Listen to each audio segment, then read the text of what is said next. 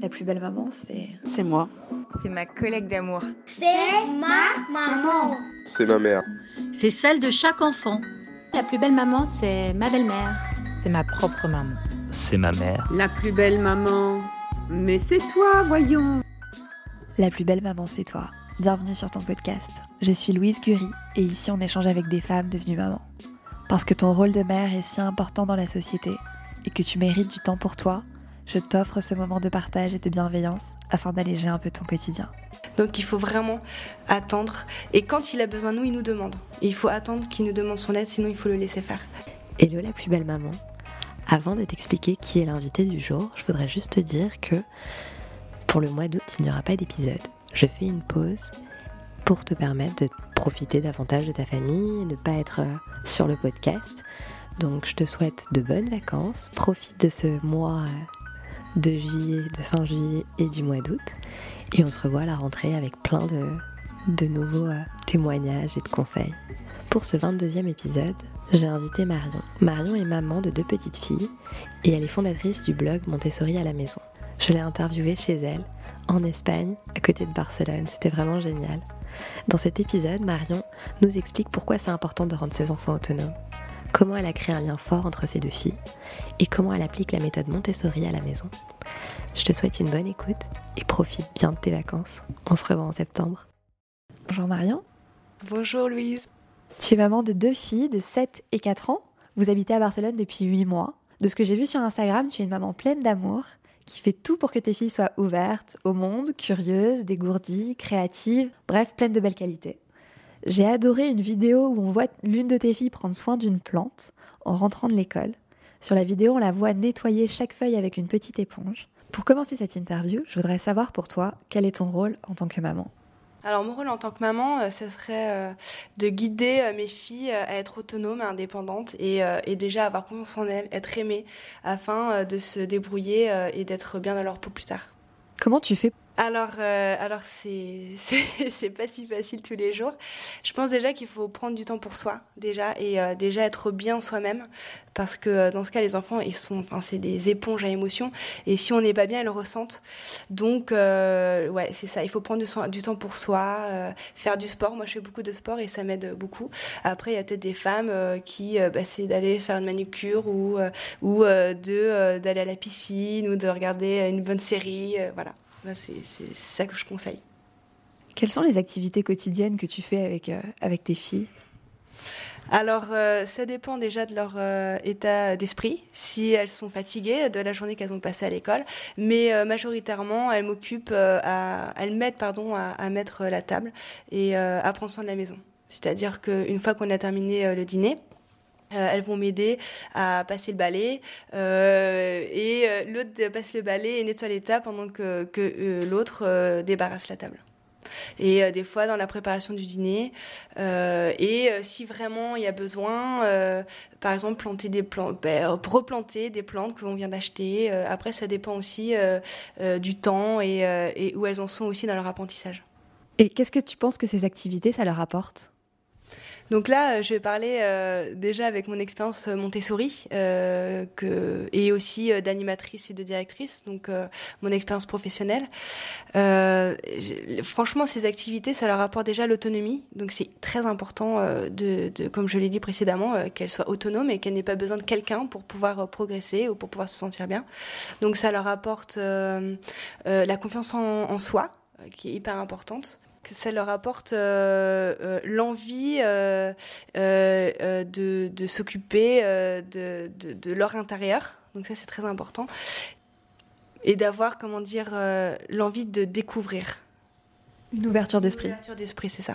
Pendant, pendant leurs activités, quelle place tu as? Est-ce que tu, tu les accompagnes, tu es là avec elles, ou tu essayes d'être un peu distante pour qu'elles comprennent et qu'elles qu'elles fassent leurs, leurs erreurs et qu'elles apprennent aussi de leurs erreurs? Quelle place tu as dans, dans ces situations, dans ces activités alors c'est le mélange des deux. Donc déjà premièrement, je suis déjà le guide, donc je vais les accompagner. Donc pour ça, il faut quand même que je les guide. Pour les guider, il faut que je leur donne une consigne et euh, que je leur présente aussi, que je leur montre déjà premièrement comment faire. Sinon, c'est une mise en échec puisqu'elles savent pas comment faire. Donc euh, je leur montre pour qu'elles aient confiance déjà, qu'elles savent où aller. Euh, et après, je me mets en retrait. C'est-à-dire que je ne dis rien, j'essaie de ne pas intervenir pour justement, comme tu l'as dit, qu'elles aient le contrôle de l'erreur, ce qu'on appelle Montessori, on dit ça, contrôle de l'erreur, c'est-à-dire qu'elles voient par elles-mêmes qu'elles s'est trompée. Et d'ailleurs, le cerveau est fait qu'on a beaucoup d'émotions, et quand on, déjà nous, en tant qu'adultes, quand on nous dit qu'on s'est trompé, on a l'orgueil qui se déclenche. Et l'enfant, c'est pareil. Si on lui dit tu t'es trompé, il va juste voir il s'est trompé, donc euh, il va tout de suite focaliser sur le fait qu'il s'est trompé, mais pas sur pourquoi il s'est trompé. Donc le fait qu'il voit tout seul, parce qu'il le voit tout seul de toute façon, euh, s'il plante une plante, s'il plante une plante ou une fleur et qu'il a pas assez de terre, il va le voir par lui-même parce que la plante ne va pas tenir. Donc il faut le laisser faire. Et ça, c'est vrai qu'en tant que maman, euh, en tant que parent, mais moi je parle en tant que maman, on a ce, enfin comment dire, euh, euh, ce désavantage de vouloir aller trop vite, mais pour l'aider, alors que finalement c'est pas une aide.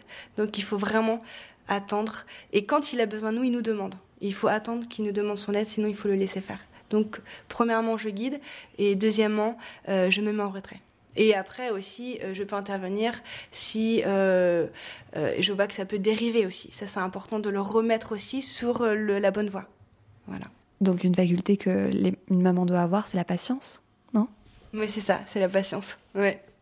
Quelle activité est pour toi la plus importante et celle que tu conseillerais aux mamans de mettre en place à la maison? Si tu devais en choisir une en disant non mais celle-là, elle leur apporte plein de choses et je suis hyper fière qu'elle le fasse à la maison.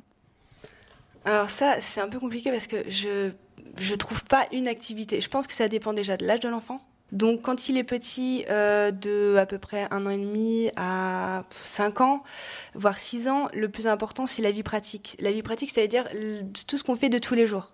Parce que l'enfant aime mimer, on voit que l'enfant aime mimer ses parents. Euh, parce que ça l'habitue déjà à, être, enfin, il se voit comme un grand, donc c'est très important, ça lui fait devenir le futur adulte qui sera.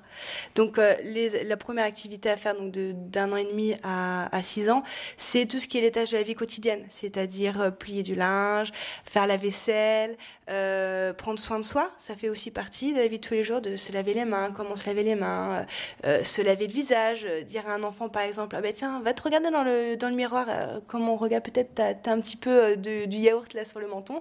Donc il va voir par lui-même qu'il est sale et il va se nettoyer tout seul. C'est important. Euh, après, euh, plus grand, c'est euh, par exemple lui faire aimer le travail. C'est-à-dire le travail, c'est ben, ses devoirs, faire des mathématiques, lire, c'est important qu'il le fasse pour lui faire comprendre que dans la vie de tous les jours, il aura besoin de ça. Donc, donc des activités, par exemple, lire un livre, euh, faire une fiche euh, de lecture. Donc, c'est-à-dire, on a une fiche documentaire. Euh, il y a un sujet qu'il aime, par exemple, les volcans, les dinosaures, les animaux de la savane, par exemple. C'est quelque chose qu'il qu'il aime, hein, c'est très important. on va sur Internet. Moi, c'est comme ça que, que je m'inspire. Je vais chercher sur Pinterest des, des sujets de documentaires, fiches documentaires. je trouve une fiche documentaire où ça ça explique à l'enfant euh, très euh, façon concise, euh, voilà, comme un documentaire hein, sur l'animal, hein, des informations qui concernent l'animal. Et après, il y a des questions. Donc, au début, ça va être un peu contraignant parce que ça lui représente l'école.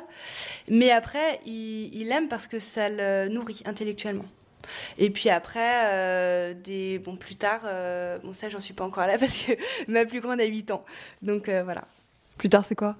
Euh, Plus tard, c'est la préadolescence. Euh, l'adolescence qui est une phase un peu compliquée, euh, puisque c'est justement là où on doit vraiment, vraiment être patient et se mettre en retrait, hein, puisque c'est la construction de l'individu, et enfin de l'enfant, et surtout une indépendance. Donc il y a beaucoup de rejet des parents. Donc je pense que c'est très important d'aider ces enfants à se construire de 0 à, on va dire, 11 ans pour euh, qu'il euh, justement fasse les bons choix en quelque, entre guillemets, puisque des bons choix, euh, mais en tout cas qu'il aille vers une bonne direction et qu'il n'ait pas en horreur ses parents et qu'il ait plutôt envie de, de l'aide de ses parents. Donc après, je dirais que c'est plus, c'est sans les parents en fait c'est surtout des activités sportives, les, les mettre, l'inscrire dans une salle de gym, de, des sports d'équipe, parce que à cet âge-là, ils aiment bien euh, bah, le partage avec les autres, euh, de théâtre, euh, de danse, voilà, tout ce qui est, mon avis, super social, enfin, dans le social, en fait, dans le partage avec les autres. C'est moins individuel à cet âge-là. Pour revenir sur l'autonomie de tes filles, etc., j'imagine que le fait que, par exemple, tu aies une, grand, une deux filles J'imagine que la, plus grande doit aider quand elles sont toutes les deux, la petite, donc il y a un lien qui se forme, elles s'entraident, etc. Donc ça, le fait qu'elle soit autonome, ça resserre un peu plus les liens aussi, j'imagine, non? Euh, Ouais, ça, ça, bah, le fait d'être autonome, ça, ça, ça lie les, filles. D'ailleurs, elles sont hyper complices. Moi, c'est deux filles aussi. Et aussi parce que j'implique Emmanuel. C'est-à-dire que je les mets pas en compétition. Euh, moi, je suis une grande sœur. J'avais une petite sœur. Euh, euh, et, c'est vrai que généralement, les parents inconsciemment mettent les, enfants en rivalité, en justement en compétition. Ah ben regarde, ta grande sœur, elle a fait ça. Euh, donc euh, les petits ou les grands, euh, on dit bah, donne l'exemple à ton petit frère. Donc c'est très compliqué parce qu'on leur donne un rôle de parent alors que c'est des enfants et il est au même niveau normalement que le deuxième, sauf qu'il est plus grand, donc il peut faire des choses différentes. Donc Emmanuel, qui est la plus grande, bah, c'est vrai qu'elle elle va aider sa petite sœur parce que je lui demande et surtout je la, mets un peu je, l'implique dans, dans, dans, euh, dans ce qu'elle sait faire. Je lui dis, regarde, Emmanuel, elle sait faire ça, est-ce que tu voudrais pas partager tes connaissances avec, euh, avec euh, Raphaël, ta petite sœur? Donc ça lui donne, j'imagine, une assurance aussi.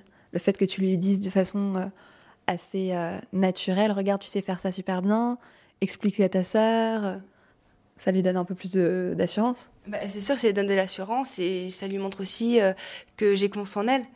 Et euh, d'ailleurs, bah, en même temps, elle a été dans une école Montessori euh, de 5 euh, à de 5 à 7 ans. Donc elle a vécu ça aussi puisque c'est les ambiances Montessori 3-6, c'est un mélange d'enfants de 3 ans à 6 ans et, et, du coup les enfants aident les plus petits et, ça les met vachement en valeur et ils aiment ça d'ailleurs. Et, et à l'inverse, les plus petits aiment aussi parce que c'est plus facile de s'identifier à un enfant qui a 3 ans de plus qu'à un adulte. Et euh, donc euh, l'enfant, euh, ben, c'est moins difficile aussi. Un enfant qui fait un dessin, s'il essaie de recopier un dessin d'un adulte, c'est complètement presque impossible. Alors que s'il doit recopier, essayer de copier un dessin d'un enfant de 6 ans, ça devient plus, plus faisable. Donc ouais, et pour les deux en fait, ça donne confiance. Que Emmanuel donne de l'aide et que Raphaël reçoive l'aide de sa sœur. C'est joli. Je sais que tes filles t'aident en cuisine, bon, tu viens de le citer aussi. Peux-tu donner un conseil à la maman qui souhaite impliquer plus ses enfants dans les tâches quotidiennes mais qui ne savent pas comment s'y prendre? Qu'est-ce que tu pourrais leur dire? Euh, Déjà, il faudrait mettre... Euh, par exemple, là, je pense aux couverts, aux assiettes pour qu'ils puissent aider à mettre la table. Alors, Là, j'ai changé il n'y a pas longtemps parce que j'ai réfléchi, mais ça va pas. Pour m'aider, il faut que ça soit accessible. Seulement, mes assiettes et tous les couverts étaient en hauteur. Donc, c'était très compliqué. Il fallait qu'elles prennent un tabouret et c'était même dangereux. Et euh, je me suis dit, mais il faut que je change la place des, des, choses, quoi, de la cuisine. Donc, du coup, j'ai mis euh, les couverts et les verres euh, dans des tiroirs qui sont accessibles à l'enfant. Et ça fait partie aussi de l'autonomie et de l'indépendance, c'est-à-dire que l'enfant n'est pas besoin de, nous. Donc, euh, premièrement, c'est de mettre, euh, euh, de faire en sorte que les choses soient accessibles à l'enfant, qu'il soit aussi à sa taille. parce que sinon, s'il doit par exemple verser de l'eau dans une carafe qui est presque, enfin qui est dix fois trop lourde, c'est compliqué pour lui. Donc, vaut mieux chez Ikea, il y a plein de choses comme ça, un, un, petit bro qui est du coup à sa taille et à sa force par exemple, ben, l'impliquer pour les dîners, c'est de mettre en place euh, un protocole entre guillemets. ça fait un peu médecine, c'est un peu compliqué. Mais c'est-à-dire qu'en en fait, on, va déjà premièrement lui présenter. Alors, si on va dire, euh, voilà, on va mettre en place, euh, tu vas m'aider à couper les légumes. Ça, ils aiment faire ça. Donc, on va mettre en sorte un, petit plateau où il y ait tout ce qui, dont l'enfant a besoin. Donc, il va y avoir un épluche légumes, un, un, petit, comment ça s'appelle une petite planche euh, afin qu'il coupe, un couteau hein, qui coupe aussi parce que l'enfant n'est pas, même s'il se coupe, ça va pas lui couper le doigt, donc on peut lui mettre un couteau qui coupe. C'est sinon c'est très frustrant pour un enfant d'avoir un couteau qui coupe pas son dent et il galère à couper le bout de concombre. Euh, donc euh, il faut quand même un couteau adapté, bien sûr qui va pas lui trancher le doigt, mais qui coupe quand même. une petite poubelle de table et voilà tout ce qu'il dont il a besoin pour pouvoir couper. Voilà. Donc on lui présente comment on, comment on fait, hein. comment on coupe un légume, on va lui montrer comment on épluche un légume et, euh, comment on le met dans, un bol. Donc ça, après, c'est pas très compliqué. Et, euh, du coup, comme ça, il est, indépendant de, de, de A à Z. C'est-à-dire que On lui a montré comment ça se passe, on lui montre comment ranger et on lui montre où se, trouve le plateau qu'on a mis ou alors tout, si c'est pas un plateau, euh, l'endroit où tout se trouve. Parce qu'il faut quand même que ce soit au même endroit, sinon c'est un peu compliqué. Et le jour où il doit faire euh, après, donc il faut le mettre en place bien sûr, donc il faut leur rappeler, ah bah, tiens, tu veux faire la tu veux préparer euh, l'entrée avec moi, la salade, ben, voilà, regarde le plateau, tu te rappelles où il est, oui il est là. Donc après il va savoir identifier où se trouve l'endroit. Et après, euh, il, le fait. Donc on est avec lui, bien sûr, il faut quand même rester avec lui au début. Et, et, euh, et après, ça va se mettre en place. Et euh, les autres soirs, quand on lui dira, il le fera tout seul. Donc voilà, c'est moi ce que je conseillerais, c'est de faire bah, l'entrée, par exemple, couper les légumes, couper les concombres pour les plus petits. Et, et, à partir de quel âge? Moi, je dirais à partir de deux ans. Après, ça dépend de l'enfant. Il y a des enfants qui sont déjà euh, hyper, euh, comment dire, euh, qui ont une motricité fine. fine, ça veut dire des, des, petits des mouvements très très précis, hyper tôt. Je, je, dirais à partir de deux ans, mais il y a des enfants peut-être à un an et demi qui savent tenir très bien un couteau et qui ont déjà la force dans la main et dans le poignet. Parce qu'il faut aussi avoir de la force. Et tu, et tu trouves pas ça dangereux? Non, alors au début ça fait peur parce que bien sûr un couteau, euh, moi aussi j'étais euh, au début oh là là et Raphaël, avec Emmanuel ma première c'est toujours celle avec qui on apprend. Donc oui j'étais euh, j'étais un peu angoissée dès qu'elle avait quelque chose qui pouvait la couper, mais avec Raphaël du coup je l'ai laissé, bien sûr je l'accompagne, je pars pas autre part pendant qu'elle est en train de couper quelque chose, il faut quand même être vigilant. mais par exemple j'avais vu dans ma formation Montessori, j'avais vu un reportage d'école Montessori en Japon. Et on leur donne carrément, je ne sais pas si vous voyez, un hachoir aux enfants qui coupent et ils, même ils, euh, ils font la cuisine avec de l'eau bouillante. Donc l'eau bouillante, là pour l'instant, j'ai encore peur. Mais euh, dire, dans certaines cultures, euh, puisque Montessori, euh, enfin c'est du Montessori pour eux, c'est savent même pas et c'est comme ça, c'est quelque chose qu'ils ont et qui, qui, qui est acquis. Euh, et euh, ils, ils, coupent et les enfants font très attention. En fait, un enfant fait attention. C'est juste s'il fait pas attention, c'est parce qu'on a peur et qu'on va le dissiper et qu'on va lui donner notre peur. Donc, c'est-à-dire qu'on n'a pas confiance en lui, il va le sentir. Donc, comme il n'a pas confiance, il va faire une bêtise. Alors que si on lui montre, j'ai confiance en toi, je suis là, ça va, il va pas faire de bêtises, qu'il est concentré. Un enfant concentré, il va pas se couper puisqu'il fait très attention. Finalement, un enfant fait très attention. Dingue. Bon, bah alors, euh, la cuisine, quoi. le début, mettre la table et euh, faire l'entrée. Euh, d'ailleurs, oui, euh, j'ai partagé ça d'ailleurs sur mon Instagram. C'est le, le, chariot à roulettes que je, donc je me suis inspirée de l'école Montessori OGT, puisque dans l'école Montessori, euh, on met, les enfants mettent la table, donc ils participent. Du coup, bah, c'est normal. Un enfant, il faut qu'il s'habitue déjà à, à, faire les choses par lui-même. Et pour l'aider, il y a un chariot à roulettes, c'est-à-dire que les assiettes sont, comme je l'ai dit, à disposition et à hauteur de l'enfant, et il le met sur le chariot, il met tout, enfin, tout ce qu'il a besoin et après, du coup, ça lui permet de le pousser jusqu'au salon. Et, il a, et en plus, il adore ça.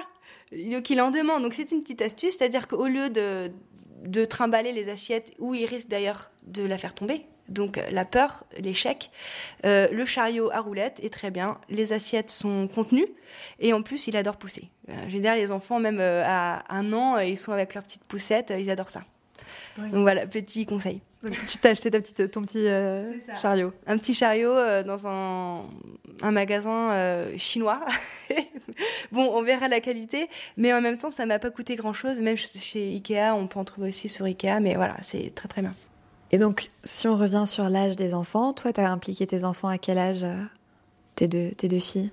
Alors, Emmanuel, je l'ai impliqué, je peux pas, peut-être un peu plus tard que Raphaël parce que j'avais pas encore cette réflexion et, bon j'étais un peu plus jeune j'avais 26 ans quand j'ai eu Emmanuel et j'avais pas bon j'étais quand même dans cette ouverture le fait qu'elle fasse toute seule et lui expliquer d'être dans la justice mais j'avais des peurs comme dont j'ai cité tout à l'heure qui m'empêchaient un petit peu de la laisser plus autonome euh, à la naissance de Raphaël, forcément, le deuxième, on est moins disponible. Donc, on demande euh, un peu plus déjà de l'aide et puis le fait qu'elle se débrouille un peu plus, qu'elle soit plus autonome. Euh, et Raphaël, par contre, là, euh, elle euh, était tout de suite, je l'ai laissé faire, par exemple, manger toute seule. C'est de l'autonomie. Au début, on veut pas déjà une parce que c'est plus pratique, parce qu'ils en mettent pas partout. Alors il y a ce côté-là où on va dire ah, mince, euh, elle va tout tâcher, ça va, elle va tachée elle, ses vêtements, mais au final euh, c'est pas grave, on achète un, un, un bavard, même j'ai acheté chez Ikea euh, la blouse. là du coup elle peut pas du tout se tacher. Et, et puis c'est très important, même s'il mange avec les doigts, même s'il s'en met partout, c'est hyper important qu'il qu'il travaille sa motricité en fait. Donc j'ai commencé à peu près, je peux pas dire d'âge, mais vers six mois déjà, j'ai laissé faire des choses toute seule. J'imagine que plus tard, tu demandes de l'aide à tes enfants. C'est plus difficile après euh, de mettre en place un nouveau fonctionnement et que les enfants aident. Moi, j'avais vu sur euh, le documentaire de Marie Kondo qui est sur Netflix, c'est la reine du rangement au Japon. Elle explique que pour plier les vêtements, elle demande à ses enfants de l'aider, même quand ils sont tout petits. Et donc, ils se mettent tous sur le lit et ils plient ensemble les vêtements de la maison. Et j'ai trouvé ça hyper mignon, touchant. Et elle expliquait aussi que ça développait la motricité, ça les ça les aidait à comprendre l'importance du rangement, etc. Donc euh, je vous invite à faire euh, la même chose. Tes filles, elles font plein de jeux, j'ai vu ça sur Instagram. Où trouves-tu euh, toutes ces idées d'activités, de jeux et tout? Alors déjà, premièrement, c'est bah, de mon expérience professionnelle d'animatrice, où là, j'ai appris dans des formations à, à, créer, enfin, à faire des jeux et même à en créer. Et, euh, et après, je m'inspire beaucoup euh, de Pinterest, euh, où il y a vraiment aussi beaucoup d'inspiration, que ça soit du Montessori, puisque moi, principalement, j'aime aussi faire des choses Montessori, mais aussi, euh, mais pas que, hein, aussi des, autres activités.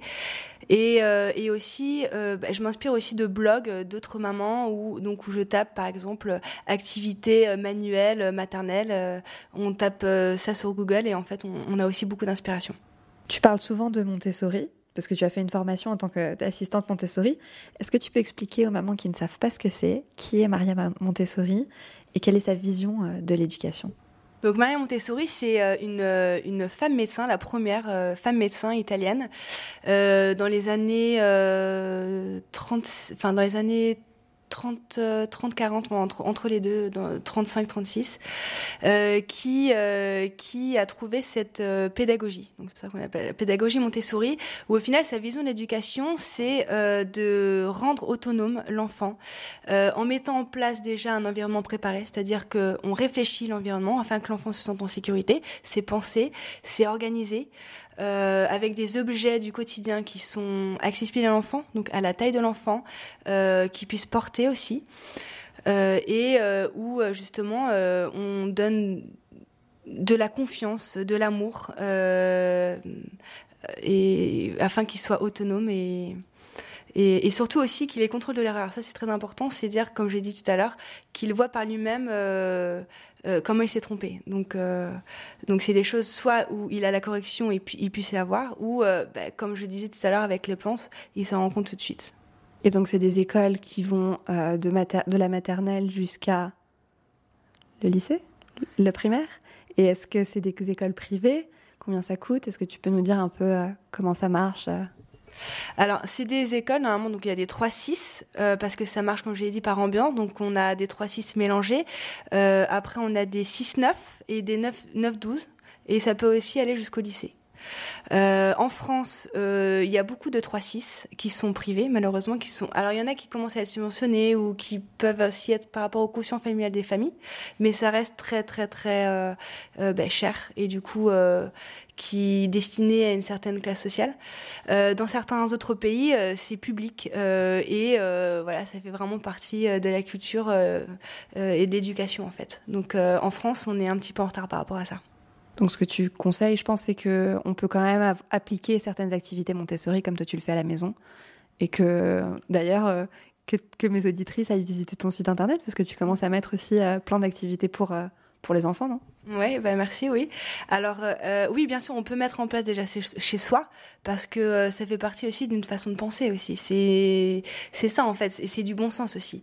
Et, mais, enfin, j'étais un peu dur. C'est vrai que, donc, des écoles Montessori, c'est euh, peu accessible pour certaines classes sociales, mais en même temps, euh, il y en a de plus en plus dans le public euh, qui font du Montessori.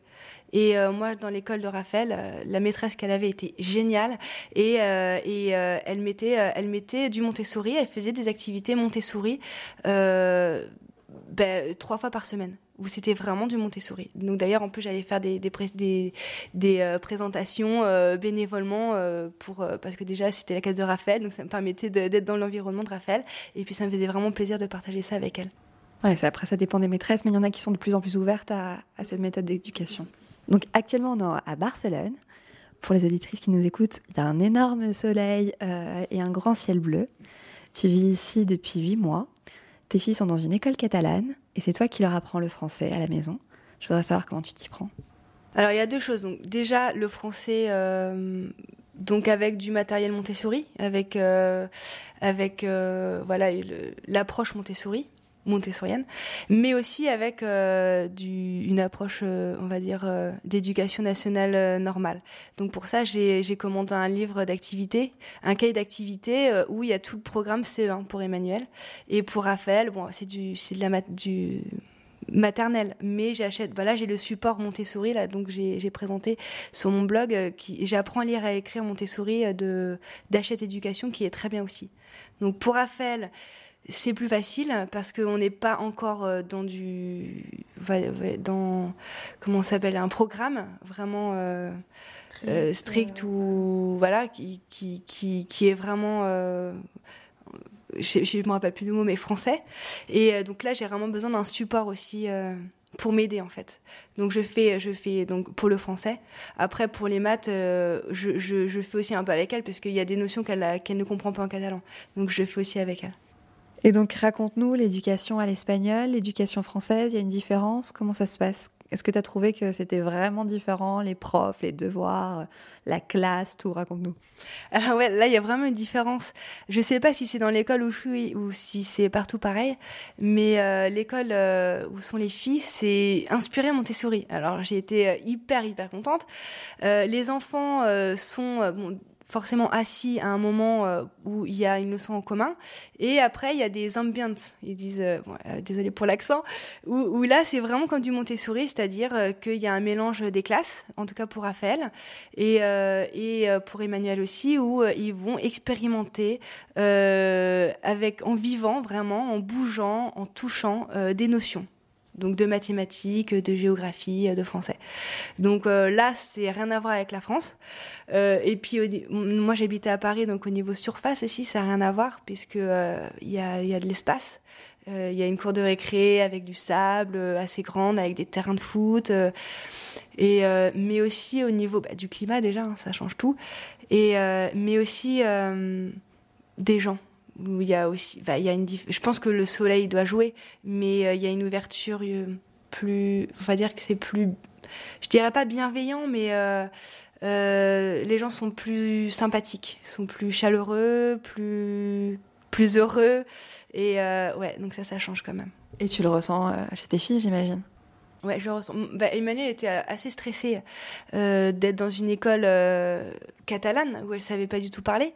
Et au final, elles sont heureuses, elles regrettent pas du tout parler. les copines, oui, un petit peu, c'est normal, mais mais sinon, elles veulent, elles sont hyper contentes. Elles veulent pas du tout retourner sur Paris. Là, non, non, c'est très très bien.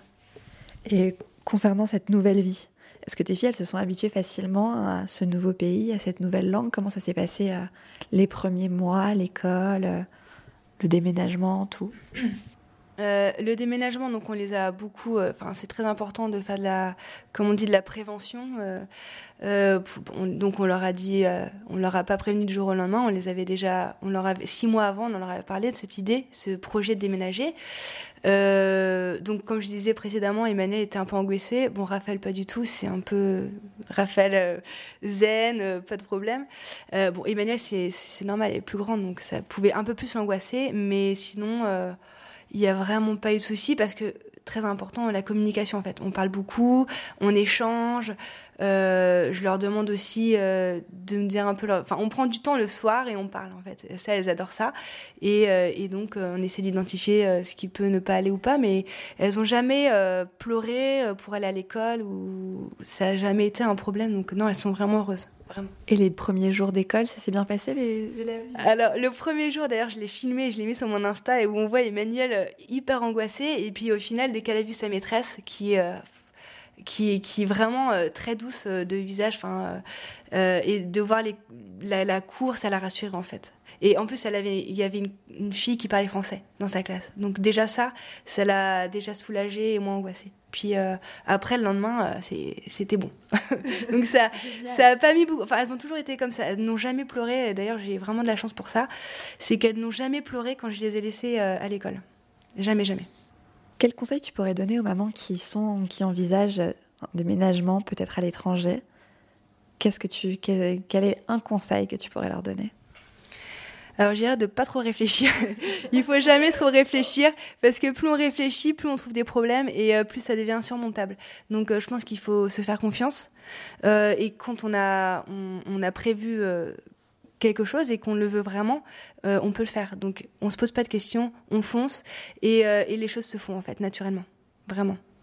Avant de clôturer cette interview, sur mon compte Instagram La Plus Belle Maman, je partage tous les jours une photo avec une citation. Je voudrais savoir, ma chère Marion, quelle est ta citation préférée? Alors celle-là, c'est la citation euh, que je préfère et qui d'ailleurs m'inspire beaucoup. Euh, c'est N'élevons pas euh, nos enfants pour le monde d'aujourd'hui, ce monde aura changé lorsqu'ils seront grands. Aussi, doit-on en priorité aider l'enfant à cultiver ses facultés de création et d'adaptation de Maria Montessori.